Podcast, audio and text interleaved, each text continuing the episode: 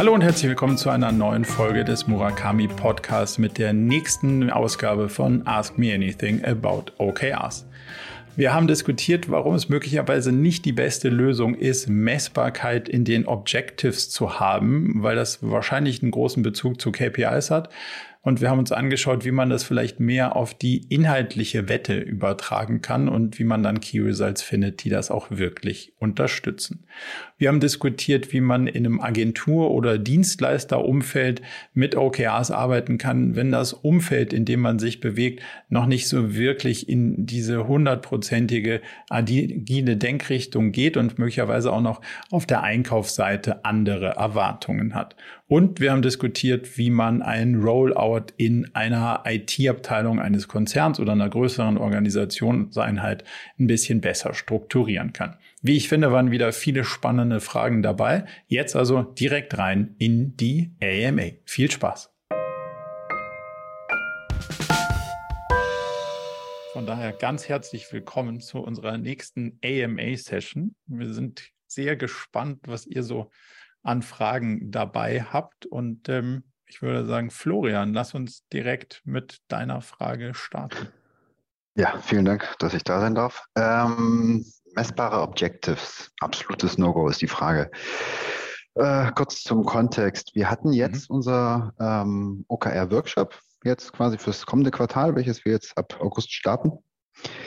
Und es ist bei uns so, dass für die nächsten drei Monate ein besonderer Fokus darauf liegt, Bestandskunden zu halten, ähm, weil viele Bestandskunden eben jetzt genau in dem Zeitraum eine Kündigungsfrist haben, wo man quasi sagen möchte, okay, wir wollen jetzt aktiv darauf zugehen, dass wir diesen, diese Menge an potenziellen Kündigern möglichst gering halten. Das heißt, es hat einen wesentlichen äh, strategischen Fokus jetzt für die nächsten drei Monate. Und da war so ein bisschen die Frage, okay, wie, wie formulieren wir jetzt das Objective, so dass es jedem klar ist, was wir erreichen wollen, mhm. ähm, ohne dabei jetzt zu schwammig zu sein. Und deswegen wollten wir es halt sehr konkret machen und haben halt in das Objective gesagt, okay, wir wollen diese Benchmark erreichen. Von mindestens 95 Prozent des Bestandsvolumens wollen wir gern gehalten haben. Ähm, und eigentlich waren alle im Rahmen des OKR-Workshops sehr zufrieden damit, weil es uns die Möglichkeit gegeben hat, ein klares Ziel zu definieren ähm, und, und die Marschrichtung möglichst griffig vorzugeben. Mhm. Ähm, laut OKR-Framework sagt man ja eigentlich, Objectives sollen quantitativ, äh, qualitativ messbar sein irgendwie. Und, und wir haben uns dann auch versucht, an einer, einer qualitativen äh, Herangehensweise, aber driften dann so ein bisschen in diese Evergreen-Schiene ab. Und da waren wir uns halt nicht so ganz sicher, wie wir da am besten vorgehen. Und haben das halt jetzt erstmal so messbar definiert. Verständlich. Magst du uns noch ein bisschen Kontext geben zu, was sind das für Kunden und was würde die zum Bleiben oder Gehen bewegen? Weil das wahrscheinlich zur Überlegung auch wichtig zu verstehen. Hm, also, was wir jetzt, was wir machen wollen, ist, dass wir, dass wir sie von das jetzt aktiv quasi auf, auf jene, die halt auch pro forma kündigen, sowas gibt es ja auch, ähm, dass wir nochmal aktiv auf die Kunden zugehen wollen und sagen, okay, wir sind im Vergleich zu den Wettbewerbern mit unseren Produkten im Vorteil und bieten dir die und die Vorteile. Und das ist eines der vielen Key Results und der vier Key Results, die wir dort getroffen haben, dass wir da aktiv drauf zugehen wollen. Ähm, ja, ich gebe dir mal so ein bisschen eine grobere Übersicht und dann können wir versuchen, da so ein bisschen einzugehen. Also, mhm. warum glauben wir, dass das nicht sonderlich hilfreich ist, wenn man das so macht? Weil am Ende ist das wahrscheinlich eine Zahl, die man sich recht regelmäßig irgendwie angucken könnte. Also, wenn du auf so ein Business guckst, gibt es wahrscheinlich zwei Arten von Kunden, wenn du in der Dimension denkst, neue und bestehende. Richtig. Und es macht natürlich Sinn, viele neue zu gewinnen und die bestehenden zu behalten. Mhm. Und zwar möglichst alle. so, das wusste ich vorher schon, ohne zu wissen, was ihr jetzt da genau macht oder nicht macht. Deswegen ist es aus unserer Sicht eher so ein KPI-Ding, zu sagen, okay, also all over über das gesamte Ding macht es total Sinn, vorne viel reinzuholen und dann lange dafür zu sorgen, dass die happy sind und bei uns bleiben. relativ unabhängig von dem Businessmodell, aber in eurem Fall vielleicht sogar, wenn es um, um, regelmäßige Kündigungsmöglichkeiten gibt, ja noch mal spezieller. Aber das weiß hm. ich ja schon. Dann so, wenn ich so modellhaft da drauf gucke. Was ich jetzt noch nicht verstanden habe, ist, was die konkrete Wette ist, die dazu führt, dass die Leute nicht gehen.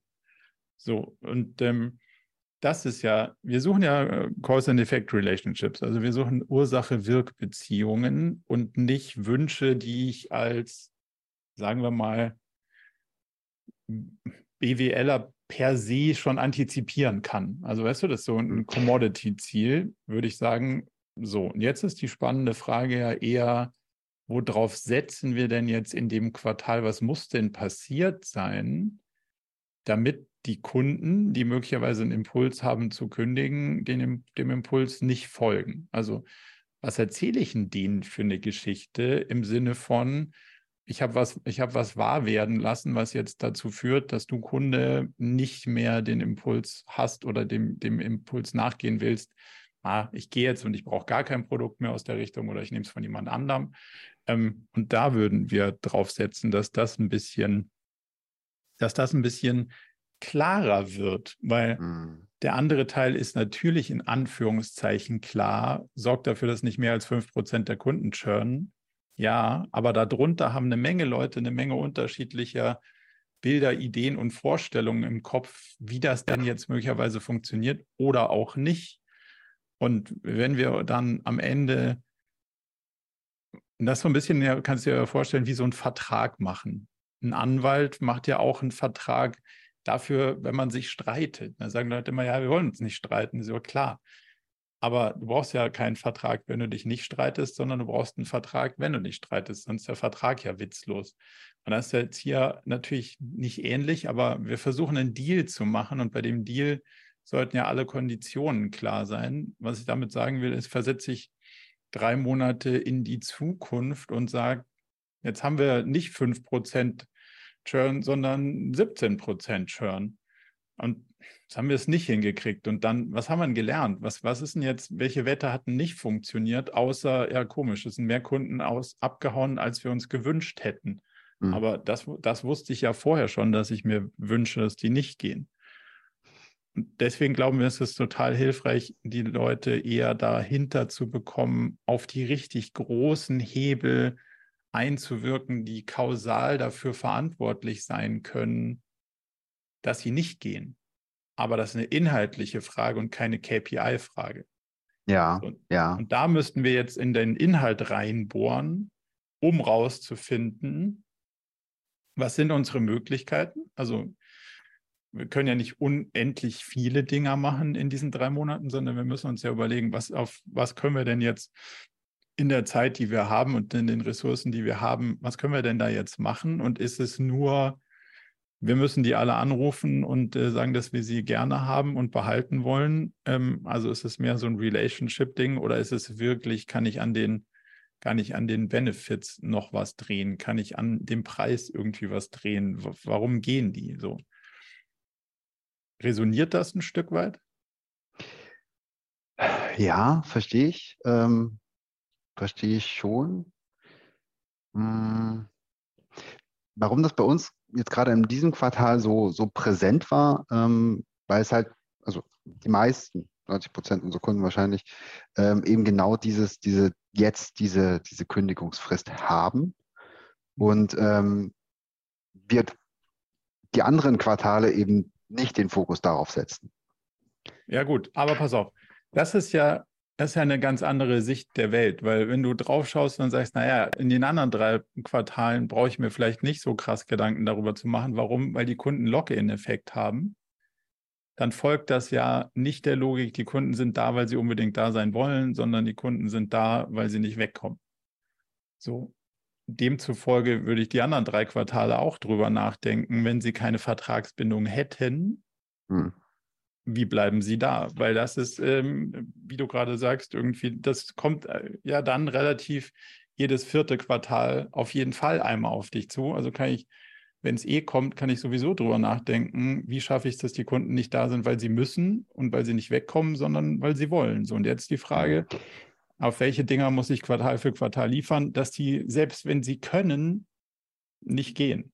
Naja, letztlich geht es ja dann ein bisschen um die letztlich Kundenzufriedenheit. Ne? Wie zufrieden bin ich mit meinem Partner?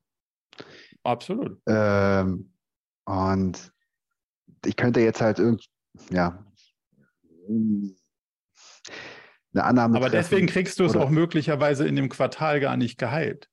Weil, weißt du, wenn du. Nee, also wenn das, du grundsätzliche Problem vielleicht, vielleicht nicht. Nee.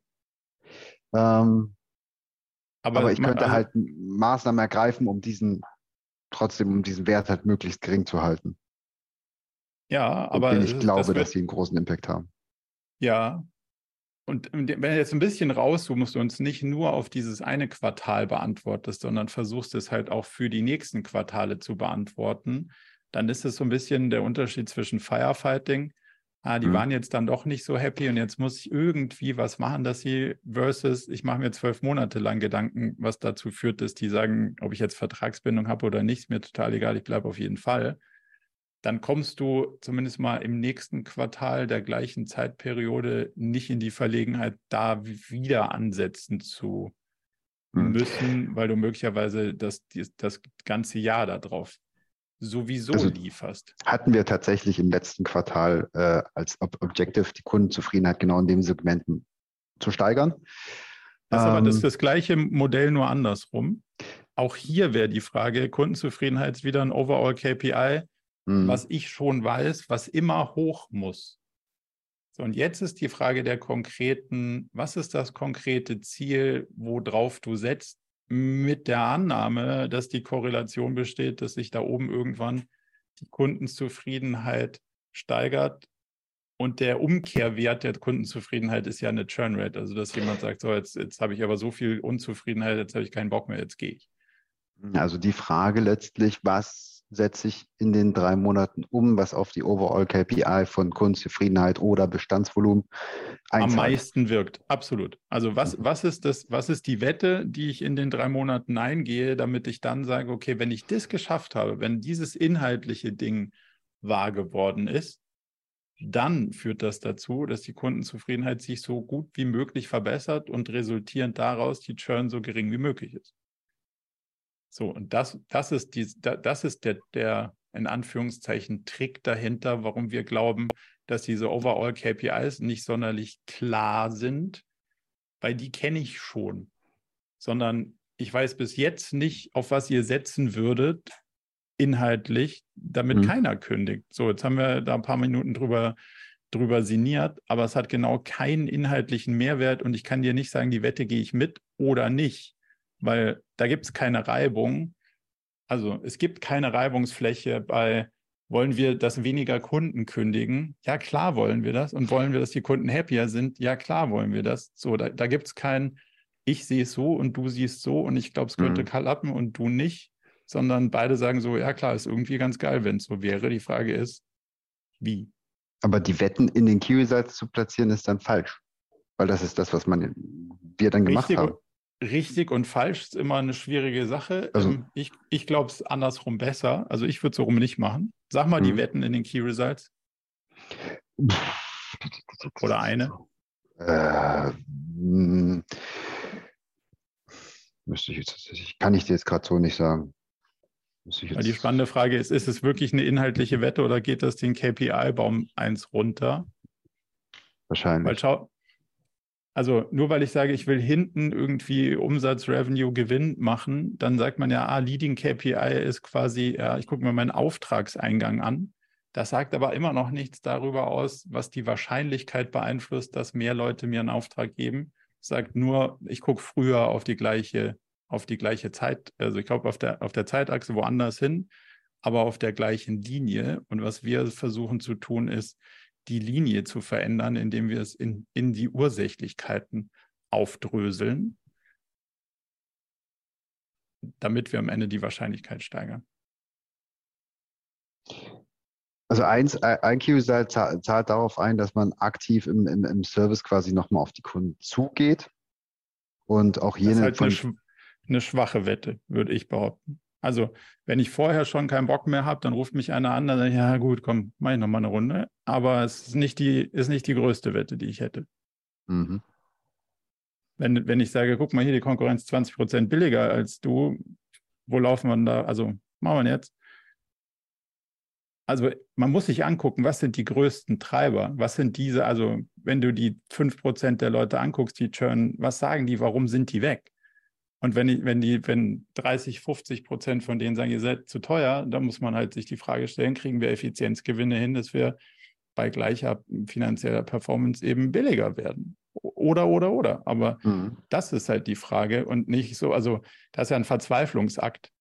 Also wenn ja. ich jemanden anrufe, der schon die, also der, der Churn Prevention Kandidat ist, dann ist ja schon rum ums Eck eigentlich.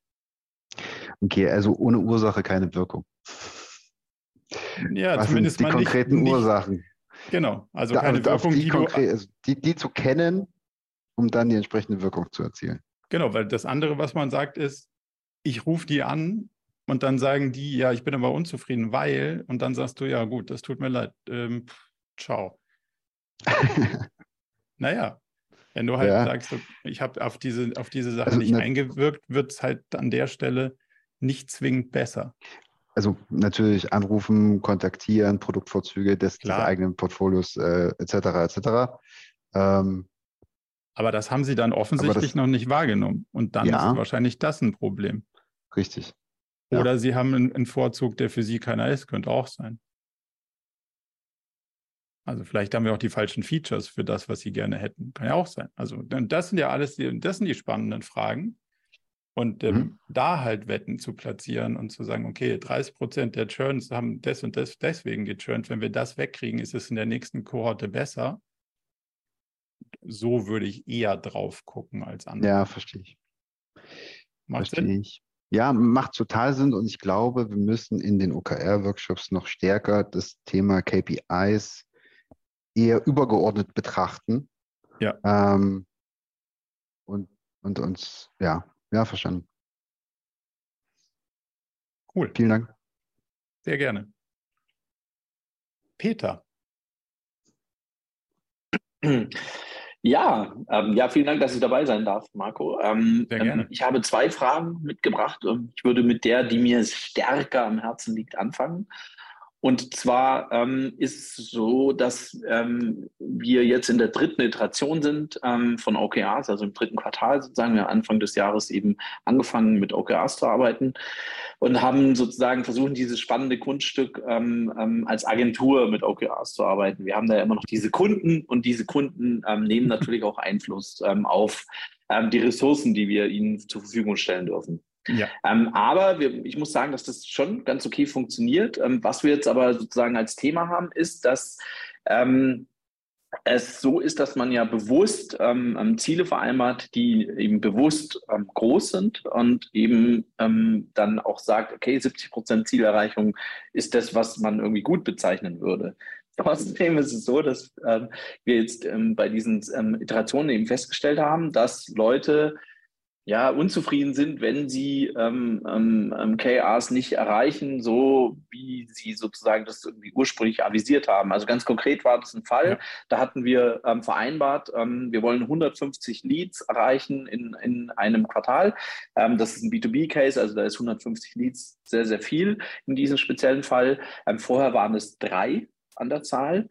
Ähm, und es wurden dann 110 erreicht, also eigentlich mega gut irgendwie. Und trotzdem waren die, die da drauf gearbeitet haben, ja, so ein bisschen, ja, aber wir haben ja das Ziel nicht erreicht und so, das ist vielleicht auch irgendwie, ich weiß nicht, ein deutsches Problem, keine Ahnung, aber ja. ähm, genau, denn da ist mir das bewusst geworden und wir hatten dieses Thema öfter mal bei, bei also mhm. den Key Results. Ähm, wie gesagt, wir sind jetzt in der dritten Iteration, also noch nicht episch, ähm, aber dass eben Menschen gesagt haben, hey, also ich bin eigentlich unzufrieden, weil ich wollte doch eigentlich viel mehr erreichen. Und da würde mich interessieren, mhm. ähm, was du dazu sagst oder, oder was da halt so eine Best Practice ist, um damit umzugehen.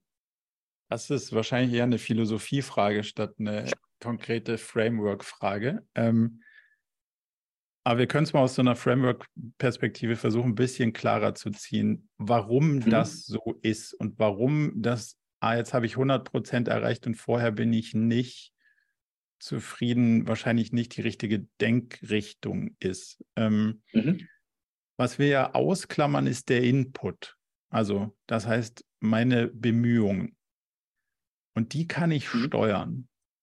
sobald es auf den Output geht, und das ist ja das, was wir in Key Results versuchen zu erreichen, ist das nicht mehr allein in meinem Einflussbereich, sondern das hat Interaktionseinwirkungen mit der Umwelt. Das heißt, da spielt Glück und Pech eine Rolle.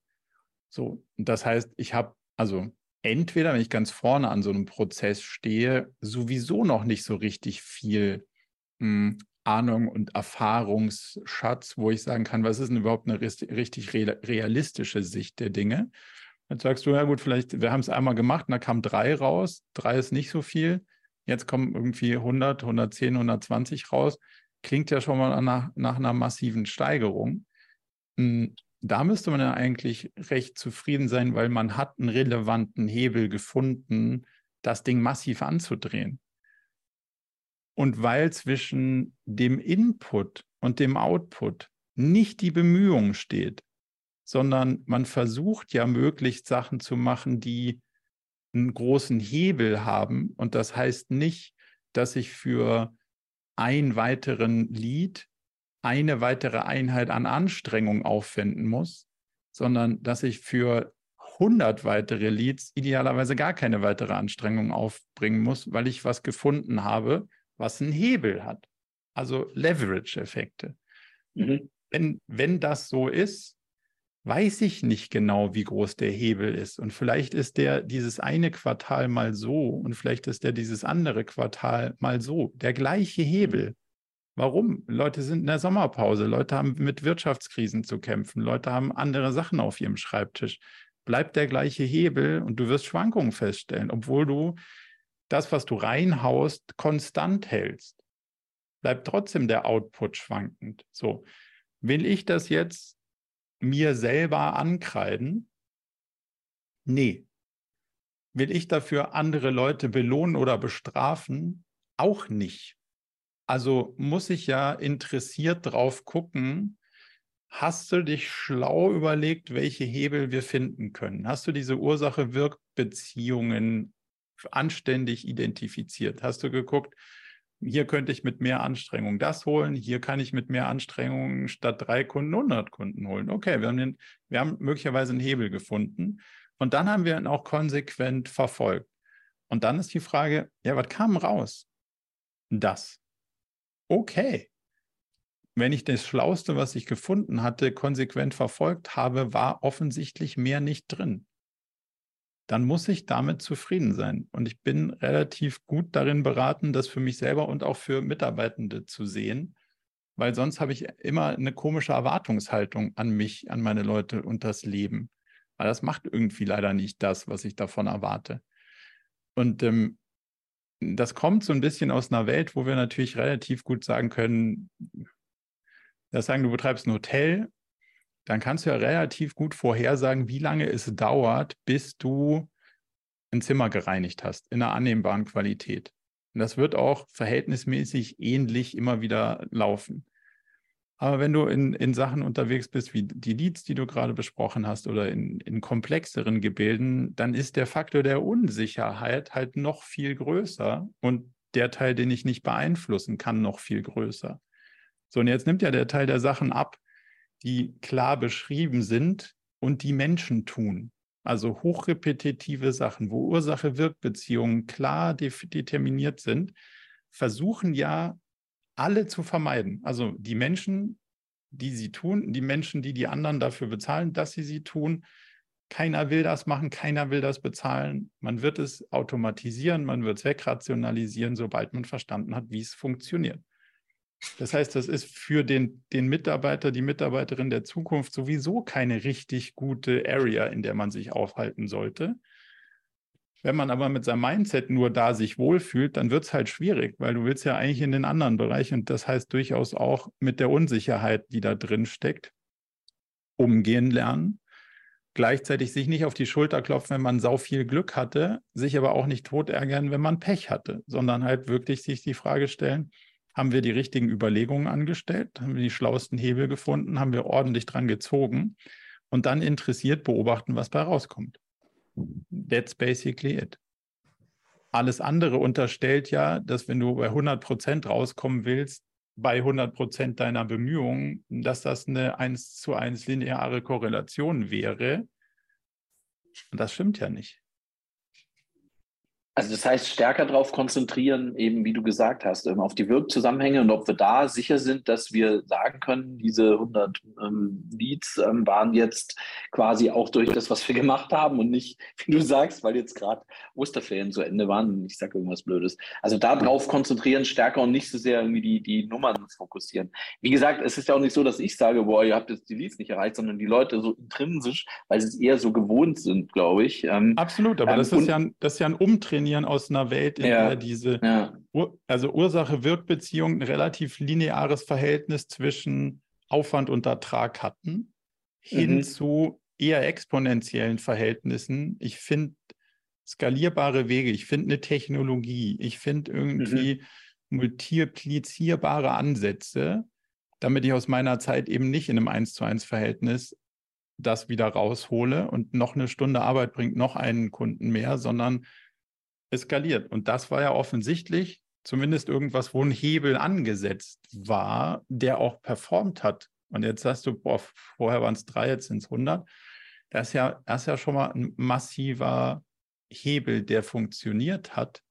Und da dürftest du ja zumindest mal so, hey, wir haben eine richtige Stelle gezogen. Da müsstest du ja schon mal total happy sein. Hm.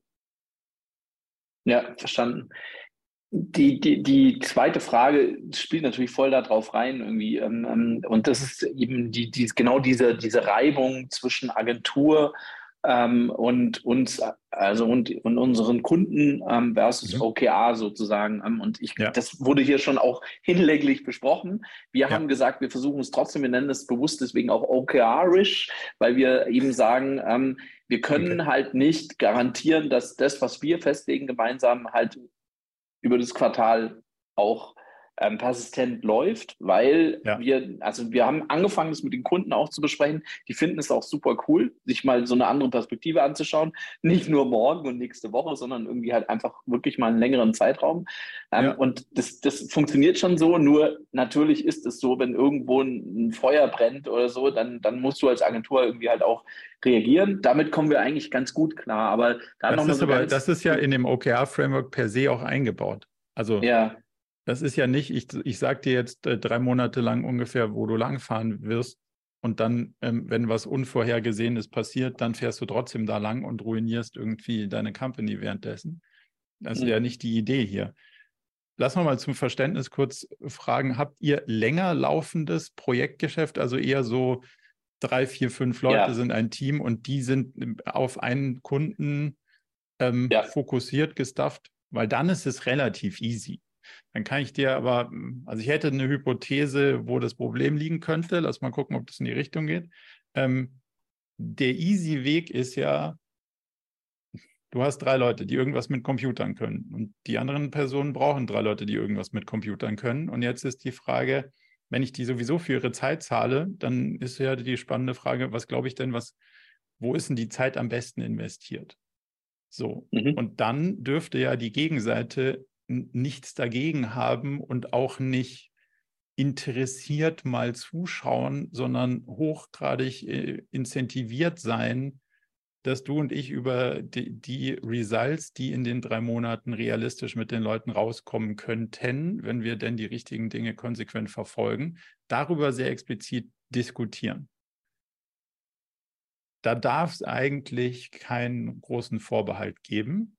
Und jetzt ist meine, jetzt meine Hypothese, dass möglicherweise der Einkaufs- bzw. Verkaufsprozess wasserfallartig ist, was man dann versucht, mit einem agileren Gedankengut in die Realität umzusetzen.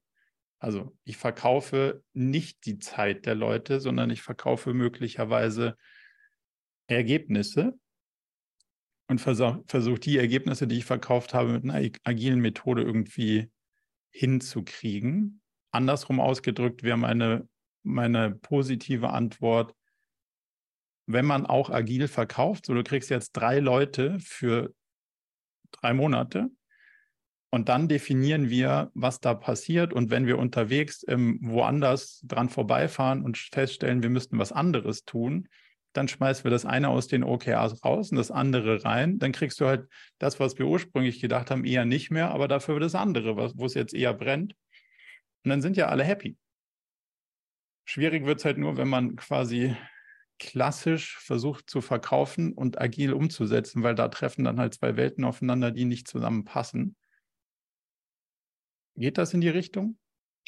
Also wir verkaufen mm, also nicht rein Zeit, ähm, sondern auch Werke tatsächlich. Also von mir aus, ähm, zum, bei dem Beispiel irgendwie würden wir sagen, wir, wir machen fünf äh, Lead-Kampagnen irgendwie in diesem Quartal irgendwie und die kosten dich Summe X, ähm, lieber Kunde. Ähm, und wir glauben, dass das ein Result von so und so hat, aber wir müssen es halt machen, um es zu wissen. Also das ähm, ist schon da drin. Und zusätzlich gibt es aber dann natürlich immer so, so Retainer-artige Konstrukte, also wo man halt Zeit hat, um irgendwie Dinge zu tun. Und an sich erstmal, das ist auch nicht so problematisch, finde ich, in das, in das Framework reinzukriegen, sondern es ist eher halt schon ähm, das, dass die, also. Aber die fünf die, Kampagnen, die man macht, die sind nicht ja. das Result. Also ich würde nicht fünf nee, Kampagnen nee, kaufen. Die sind nicht wollen. das Result, nee. Nee, nee, das ist ja. das, was, weil du von Einkauf gesprochen hast. Das Result ja. wären halt 150 Leads zum Beispiel. Genau. genau. und jetzt aber die Frage, wenn du mir fünf, wenn du mir fünf Kampagnen verkaufst und ich die gekauft ja. habe, da haben wir dann schon irgendwann mal ein Problem, möglicherweise. Weil möglicherweise reicht mir eine Kampagne und die ist richtig gut, aber dann muss ich noch vier ja. andere kriegen. Oder, oder die fünf, die ich gekriegt habe, waren alle mies und eigentlich bräuchte ich eine siebte. Ähm, ja. Also ich kaufe was, was ich gar nie kaufen wollte, weil ich wollte nicht fünf, drei oder sieben Kampagnen, sondern ich wollte bestimmte Sachen so. Und jetzt die Frage, tut man sich vielleicht eher einen Gefallen, wenn man Agenturgeschäfte in OKRs packen will, zu sagen, hey, ich habe hier die drei besten Leute, die wir haben, die Sales-Kampagnen aufsetzen und steuern können. Und wir ja. gucken uns gemeinsam jede Woche an, was das richtige Topic, was die richtige Target Group, was der richtige ja. Channel, ja, ja, ja, ja. Und du bist jede Woche dabei und wir sind jede Woche dabei. Wie viele Kampagnen? I don't know, but I don't care. Die Anzahl der Kampagnen ist nichts, was du kaufen willst und nichts, was ich dir verkaufen will. Lass das weglassen. Äh, Marco, ich, ich bin völlig bei dir. Aber du hast halt, also wir arbeiten hauptsächlich für äh, relativ große Unternehmen, also so DAX ja. und, und solche Kategorie. Und da hast du halt immer den Einkauf und der Einkauf will Schrauben wählen. Das ist einfach ja, so. Ich bin jetzt ein bisschen despektierlich. Nee, ähm, verkauft ja, Zeit. Ja, ja, aber die wollen oft nicht nur Zeit kaufen. Die wollen halt Werke kaufen. Ja, gibt es aber nicht. Nicht im Angebot. Okay, aber das heißt, dann würden wir im Zweifel gar nichts verkaufen. Naja, ist halt die Frage, den nicht vielleicht. Ja. Vielleicht jemand, an, ja, okay. vielleicht jemand anderem. Also du musst ja nicht jedem alles verkaufen. Du musst nur so viele Leute finden, die das kaufen wollen, was du verkaufen willst, dass es für dich ausreicht, um das zu machen, was du ja. machen willst. So. Fair enough, ja. Möglicherweise hast du dann die falschen Kunden. Wenn du, also ich sage nicht, dass du nicht mehr mit den Konzernen arbeiten sollst. Ich sage nur, dass da möglicherweise äh, eben keine Synchronität besteht zwischen wie du glaubst, dass die Welt funktioniert und die anderen glauben, dass die Welt funktioniert. Und dann kann man halt möglicherweise dieses Spannungsfeld besser auflösen, wenn man entweder die anderen mit auf diese Reise nimmt und sagt, okay, ja, ich mhm. verstehe schon, ihr wollt Ergebnisse kaufen, ist aber irgendwie schwierig, weil wenn ich dir ein Ergebnis verkaufen soll, muss ich halt massiv Puffer einrechnen. So, und mhm. das, zahlst, das zahlst du einfach mit. Warum? Weil es Risk ist. Und Risk muss ich mitigieren. Und wenn ich Risk mitigiere, zahlt zum schlechtesten Fall die Risk Mitigation mit. Können wir machen. Habe ich einen super Puffer eingebaut, gar keine Frage. Oder wir gucken beide gleich auf die Welt und sagen, so richtig genau wissen wir es nicht. Wir stimmen uns aber eng ab und wir investieren beide zehn Tage und gucken, was passiert. So, und jetzt ist die Frage, wie viele Kunden brauchst du, die das irgendwie in Teil mitgehen und wenn und nicht nur sagen, ja, ja, cool, wir machen auch Scrum-ish und OKR-ish und verstehen aber von dem ganzen Zeug nur die Hälfte, mhm. sondern gucken genauso auf die Welt wie du. Und sind das dann ausreichend viele, dass ihr alle was zu essen, Dach über dem Kopf habt und ein bisschen Spaß dabei? Ja, spannend ist halt klar, ich meine, du, äh, das hast du wahrscheinlich auch nicht zum ersten Mal. Der Agenturmarkt ist halt wie er ist. Ne? Also es gibt ja, halt aber weil alle das Gleiche weil, versuchen. Also, weil alle ja, sagen so, hey, ich ja. kann was mit Computern, ich verkaufe dir fünf Kampagnen. Wenn einer sagt, so mache ich nicht, sondern lass mal, also ich kann wirklich dafür sorgen, dass da vielleicht auch 200 Leads bei rauskommen, aber ihr müsst euch halt auch wirklich darauf einlassen, wie es geht. Mhm. Und nicht, ich bin, ich verkaufe dir die beste Performance und du behinderst nämlich bei der Umsetzung, weil ich dauernd irgendwas machen muss, was irgendwie nicht so sinnvoll ist. Das mhm. ist ja da so. Mhm. Und ich habe schon genug Agenturen auch bei dieser Transformation begleiten dürfen, um zu sehen, es funktioniert wirklich, dass du auf der anderen Seite auch lebend wieder rauskommst.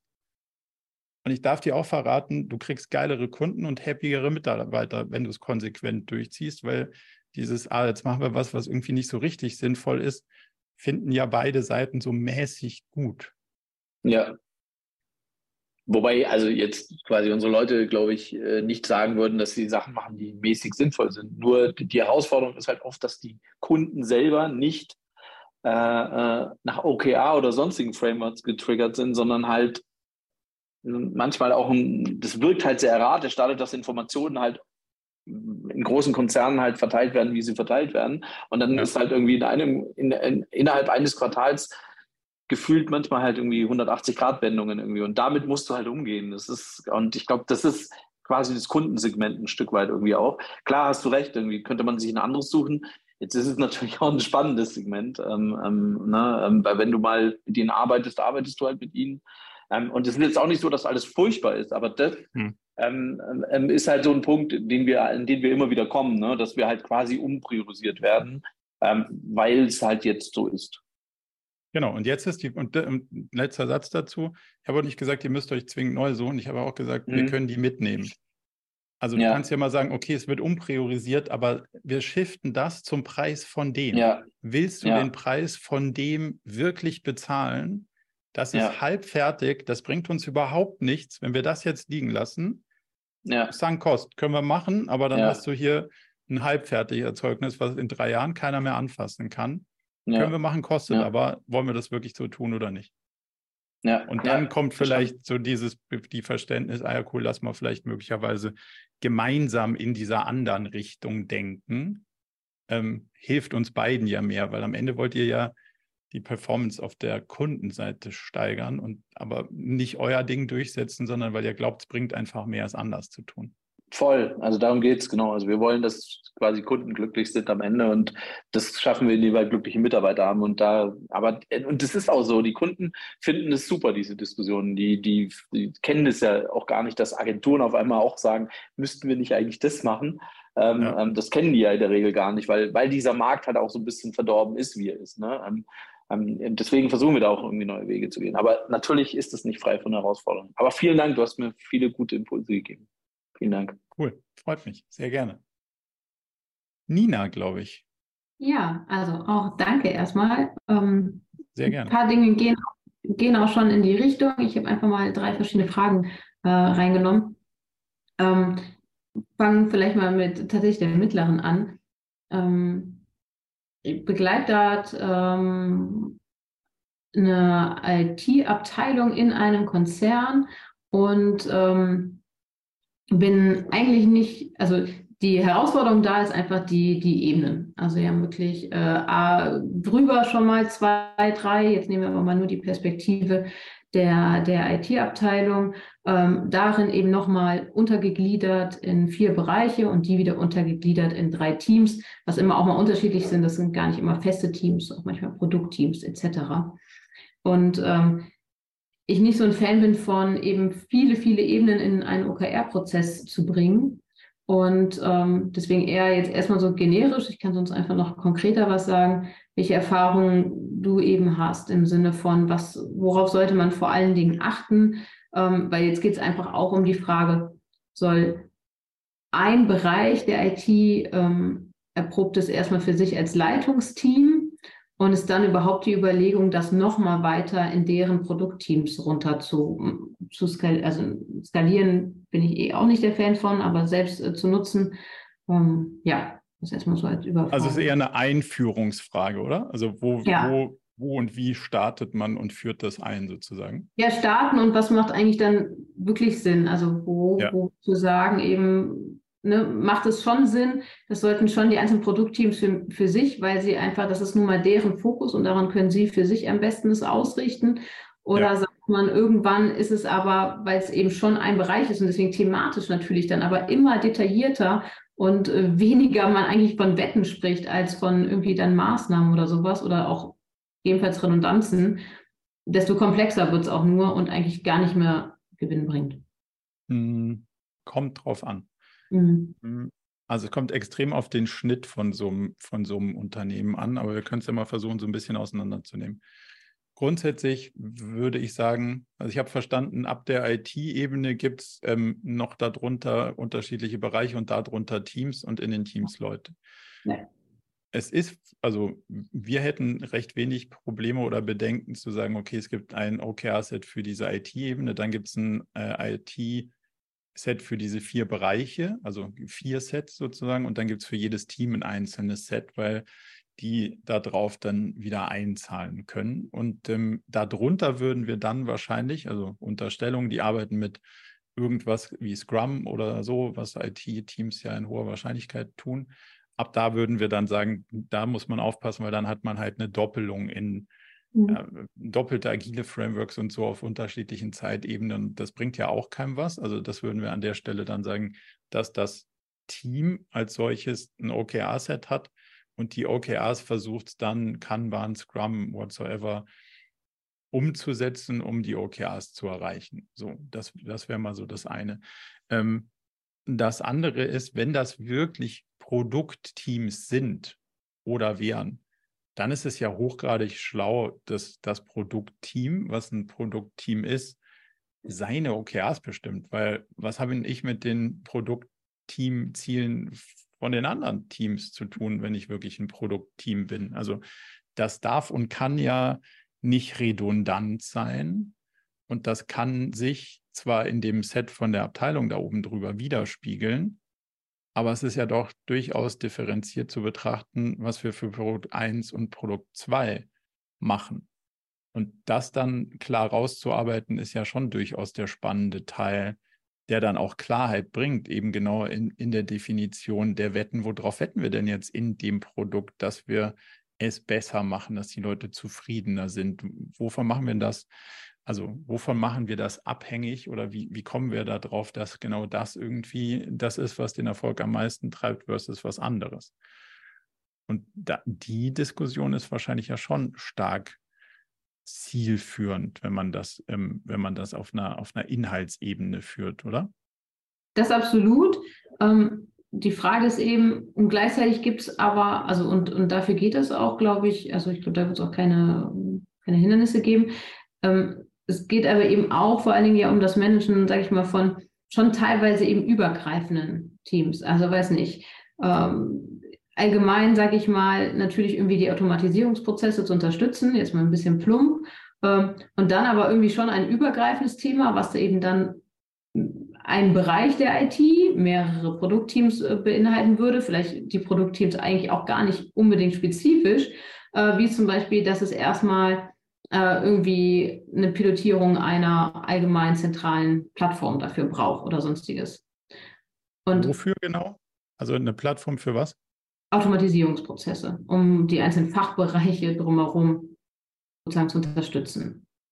Das zum Beispiel so, das ist so, so wäre sowas, was halt genau, die haben halt viele dieser, dieser Themen, ähm, die irgendwie so übergreifend für einen Bereich der IT sind, aber nie spezifisch für die darunterliegenden Teams. Aber wer macht denn das dann? Also wenn du sagst, das macht jemand, also die Abteilung hat das Ziel, aber niemand in den, in den organisiert wird, organisiert wird zum Beispiel in dem Leitungsteam dieses Bereiches, Unterbereiches der IT. Genau, aber also der hat ja erfahrungsgemäß recht wenig Manpower versus im Vergleich zu dem Manpower in den Teams. Wer macht denn dann die Arbeit? Tatsächlich zum Beispiel ist in diesem Fall tatsächlich ähm, zwei aus dem Leitungsteam.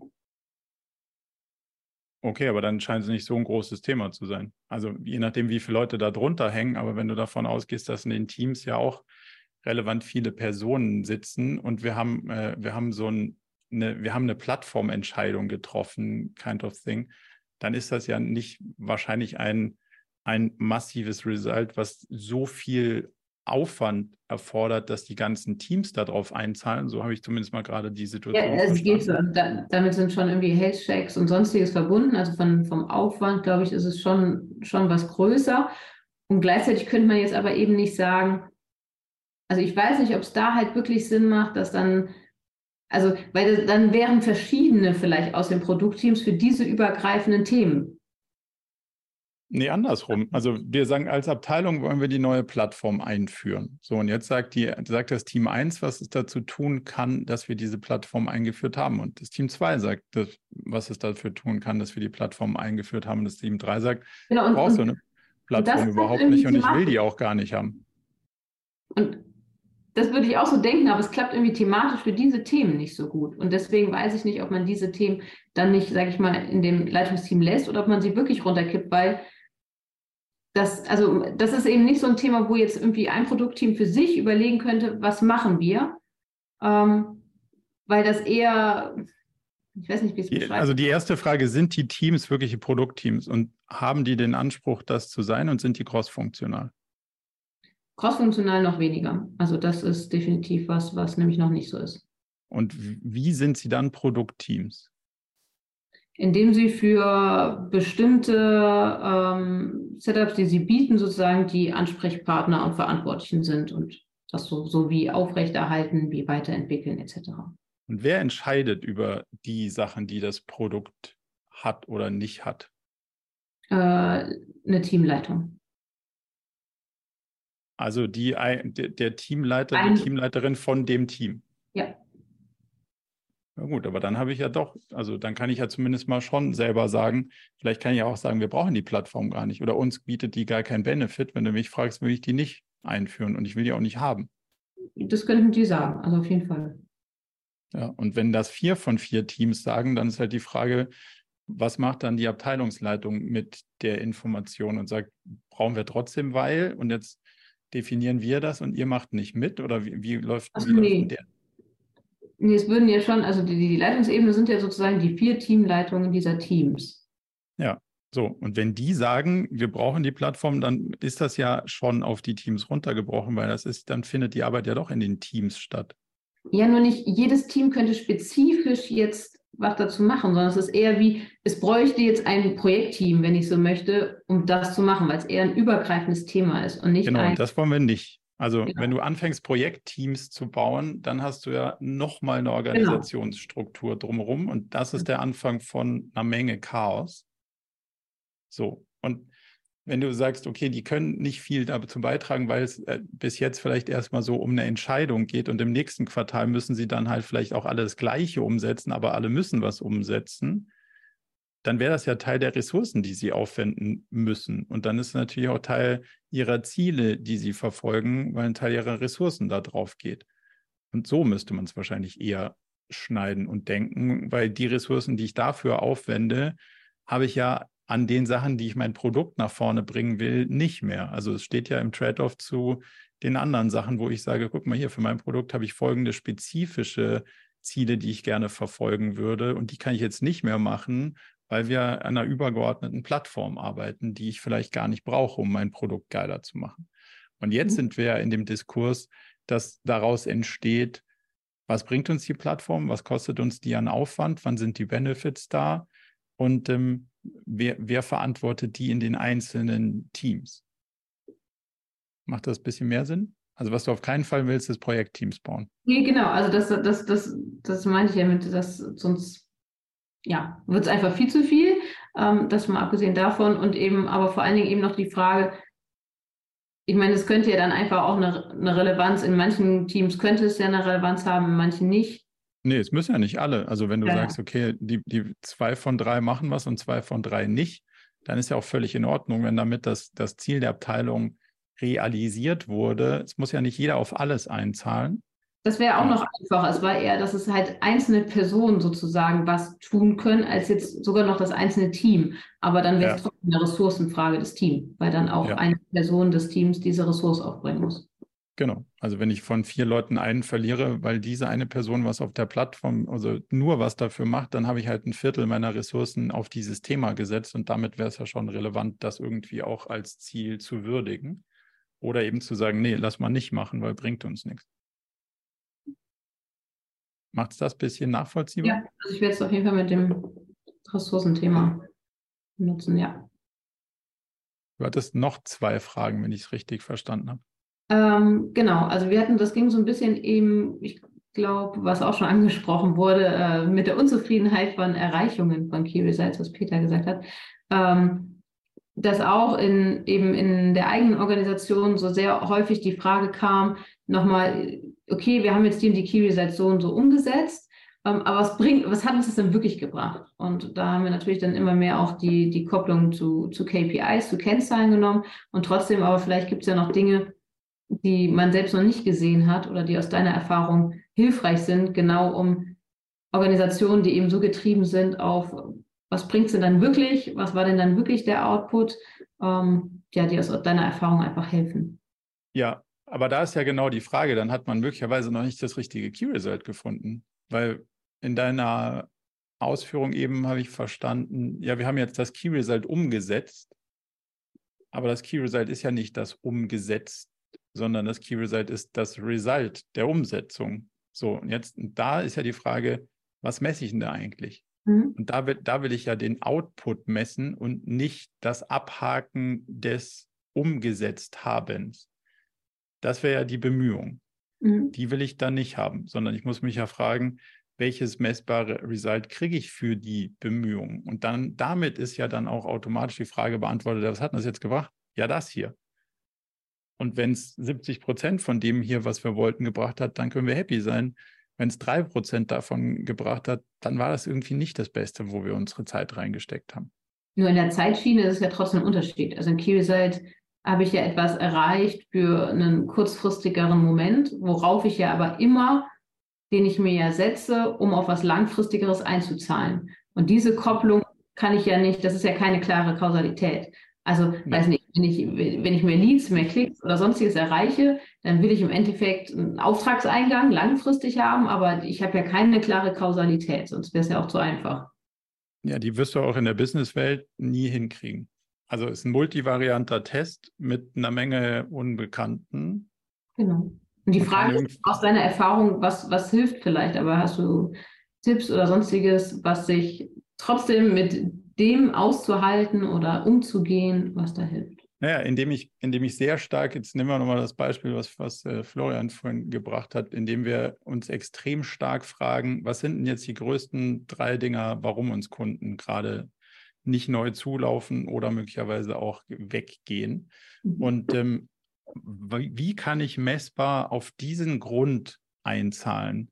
Und ja, das wird eine multikausale Verkettung irgendwie dazu haben, dass irgendwie mal die Zahl der Kunden, die bleiben, größer ist und damit die Gesamtanzahl der Kunden vielleicht auch größer ist, die wir haben. Aber es hat eben, ich versuche sehr stark mit einem Skalpell rauszuarbeiten, was ist denn jetzt wirklich das Result, was ich beeinflussen will, damit am Ende der Kunde sagt, hm, so richtig zufrieden bin ich mich euch noch nicht, aber das, warum ich mich beim letzten Mal beklagt habe, ist jetzt besser. Und zwar um X. So. Und wenn ich das rausgearbeitet habe, dann kann ich ja genau gucken, ist dieser eine Teil, der ich glaube, hat eine komplexere Zusammenverkettung zu den anderen Sachen, ist der jetzt besser als vorher? Und wenn es das gebracht hat, dann war es die Mühe wert. Und wenn es das nicht gebracht hat, dann muss ich beim nächsten Mal idealerweise was anderes machen. Also wirklich diese, die Messbarkeit der Ergebnisse, die dann irgendwann in der Kombination mit vielen anderen auf KPIs positive Einwirkungen haben. Aber davon kann ich mich ja nicht abhängig machen, weil es eben keine kausale Beziehung ist, sondern irgendwie eine Mischung aus ganz vielen anderen Sachen. Aber zu sagen, das, wo, wo jetzt jemand gesagt hat, da kündige ich wahrscheinlich wegen. Und zwar, weil es so ist. Und jetzt ist es nicht mehr so, sondern so. Und das ist messbar und nachvollziehbar. Das muss den Leuten eigentlich die Zufriedenheit geben. Wow, das war die Mühe wert. Mhm. Klar genug?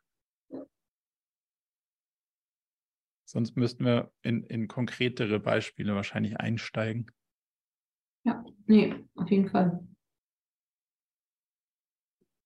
Und noch eine dritte Frage, oder?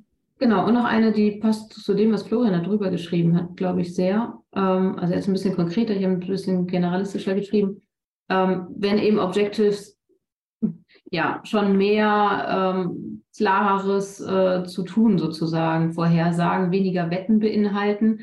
Also ich weiß nicht, ob es das ist, was Florian sagt, aber ich finde mich da so ein bisschen wieder in seinem Beispiel, was er darüber beschrieben hat. Er ist CFO und muss in diesem Quartal ein MTP abgeben bindet viel Ressourcen und die Key Results sind eher Maßnahmen als Treiber. Ähm, und auch, auch das eben gerade, ähm, da muss etwas erfolgen und eigentlich ist irgendwie, gibt es schon zumindest viele Annahmen, äh, die dahin gehen. Würde man das dann gar nicht reinnehmen? Ähm, wie geht man Auch immer, also reinnehmen auf jeden Fall, weil sonst bringt das ganze System ja nichts. Wenn du sagst, guck manchmal alles, was auf dem Zettel steht, sonst nichts, aber das und das und das da drüben mache ich auch noch, dann konterkarierst du ja das Gesamtsystem. Also das macht keinen Sinn, sondern wir müssen uns ja fragen, 100 Prozent der, der Energie, die ich habe, investiere ich in die Themen, die hier auf dem Zettel stehen.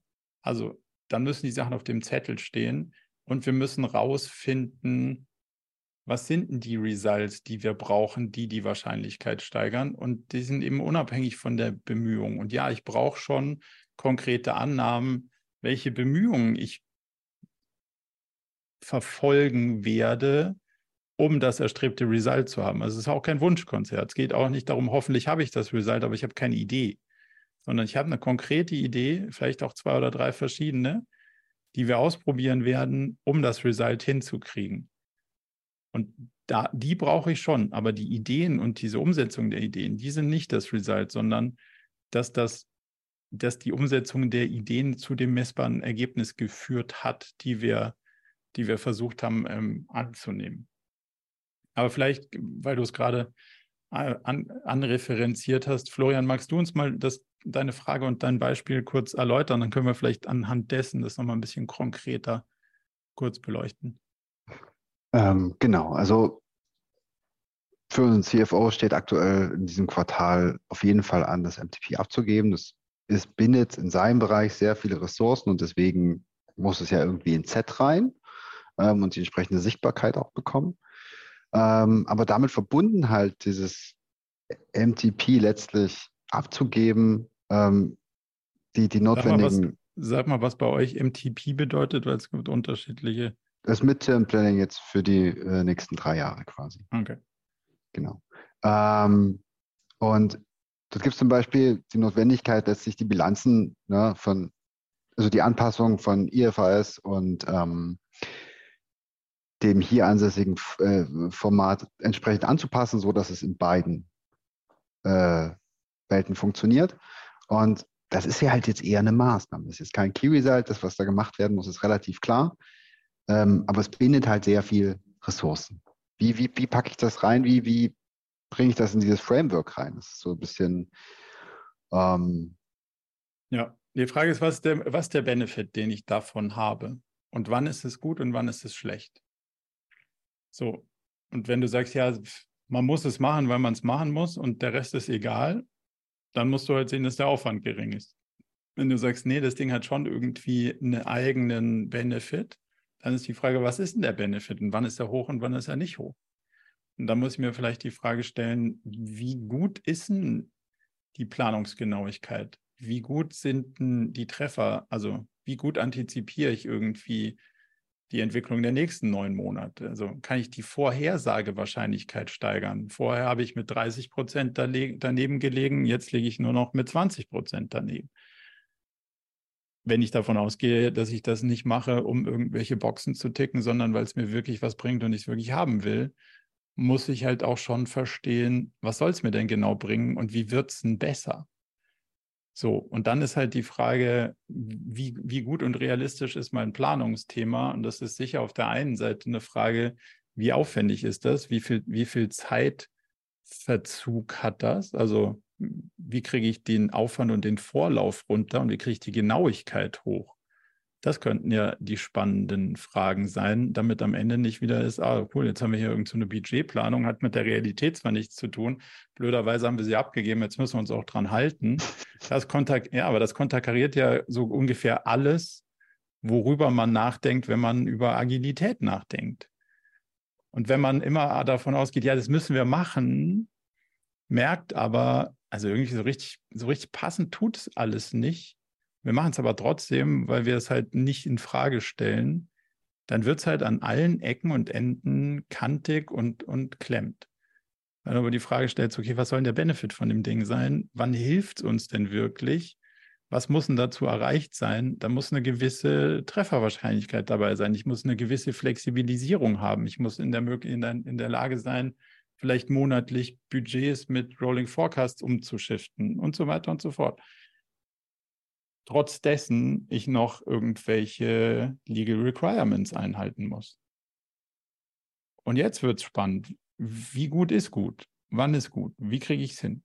Was davon will ich wirklich in dem Quartal und was muss ich irgendwie sagen, ja, das wäre schon geil, aber das kriegen wir so, so schnell nicht hin, weil es ein mhm. längerfristiger Prozess ist. Deswegen beschränken wir auf X, Y und Z. Und dann macht es ja Sinn. Dieses, ja, wir machen es uns viel Arbeit, aber was es bringt, keine Ahnung und brauchen tut es eigentlich auch keiner. Aber wir müssen es halt machen, kind of thing, ist halt schwierig. Und wenn du dann auch noch davon ausgehst, ah ja gut, das ist jetzt ein starrer Planungsprozess äh, und der Rest der Organisation versucht sich mit OGA, OKRs irgendwie agil-isch zu verhalten, scheitert aber an einem finanziellen starren Planungsprozess, dann ist nicht die Frage, wie kriegst du deine Mittelfristplanung in OKRs abgebildet, sondern wie solltest du planen?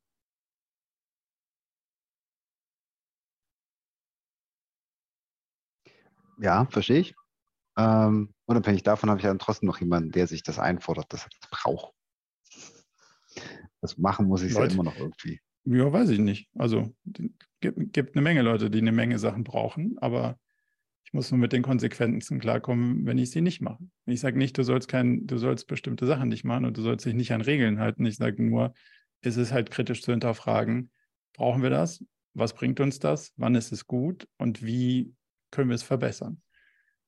Und wenn du sagst, ja, und dann ist halt auch die Frage, das ist, obwohl es ein CFO dafür die Verantwortung trägt, möglicherweise zwar ein Task, der in einem Controlling Finance Department möglicherweise größeren Ding, äh, Aufwand hat, bei den anderen möglicherweise nicht, weil es schon rum ist oder weil die nicht so sonderlich stark involviert sind. Da ist ja auch immer die Frage, wo hängt so ein Thema? Hm. So, und dann ist, damit ist die Frage auch so, wie groß ist es und wie deterministisch ist es zu den anderen Abteilungen. Aber da würde ich schon sagen, kann man durchaus, also wenn ich es geschafft habe, einen starren Planungsprozess zu flexibilisieren, weil ich sage, okay, früher konnte ich irgendwie reforecasten auf halbes Jahres Jahresebene und mittlerweile kann ich auf Monatsebene reforecasten und ich, ich reduziere die Zeit der starren Zahlen dann wäre das zum Beispiel ein wahnsinniges Result. Das hat jetzt erstmal noch nichts damit zu tun, dass irgendeine Planung abgegeben ist, aber das macht die Planung als solches besser. Und darum geht es ja. Es geht ja nicht darum, irgendwelche Aufgaben abzuhaken, weil die einem irgendeiner auf den Deckel geschrieben hat, sondern es geht darum zu sagen, wo habe ich die Ressourcen sinnvoll investiert und wo kriege ich was zurück, was wirklich was nützt. Und wie kann ich über den längeren Zeitraum daran arbeiten, dass das besser wird. Ist der Shift ein bisschen klar? Ja, ich verstehe das schon. Ähm, ja, ja, schon. Es ist halt. Ist nicht einfach. Dann, nee, es ist nicht einfach und vor allem damit halt dann immer wieder äh, auch verbunden, okay, ich, ich muss es tun und gleichermaßen möchte ich es eigentlich noch besser machen. Also naja, idealerweise bringt es mir halt was und es ist auch noch besser als vorher, wenn ich es schon mal getan habe und wenn ich es nochmal tun muss.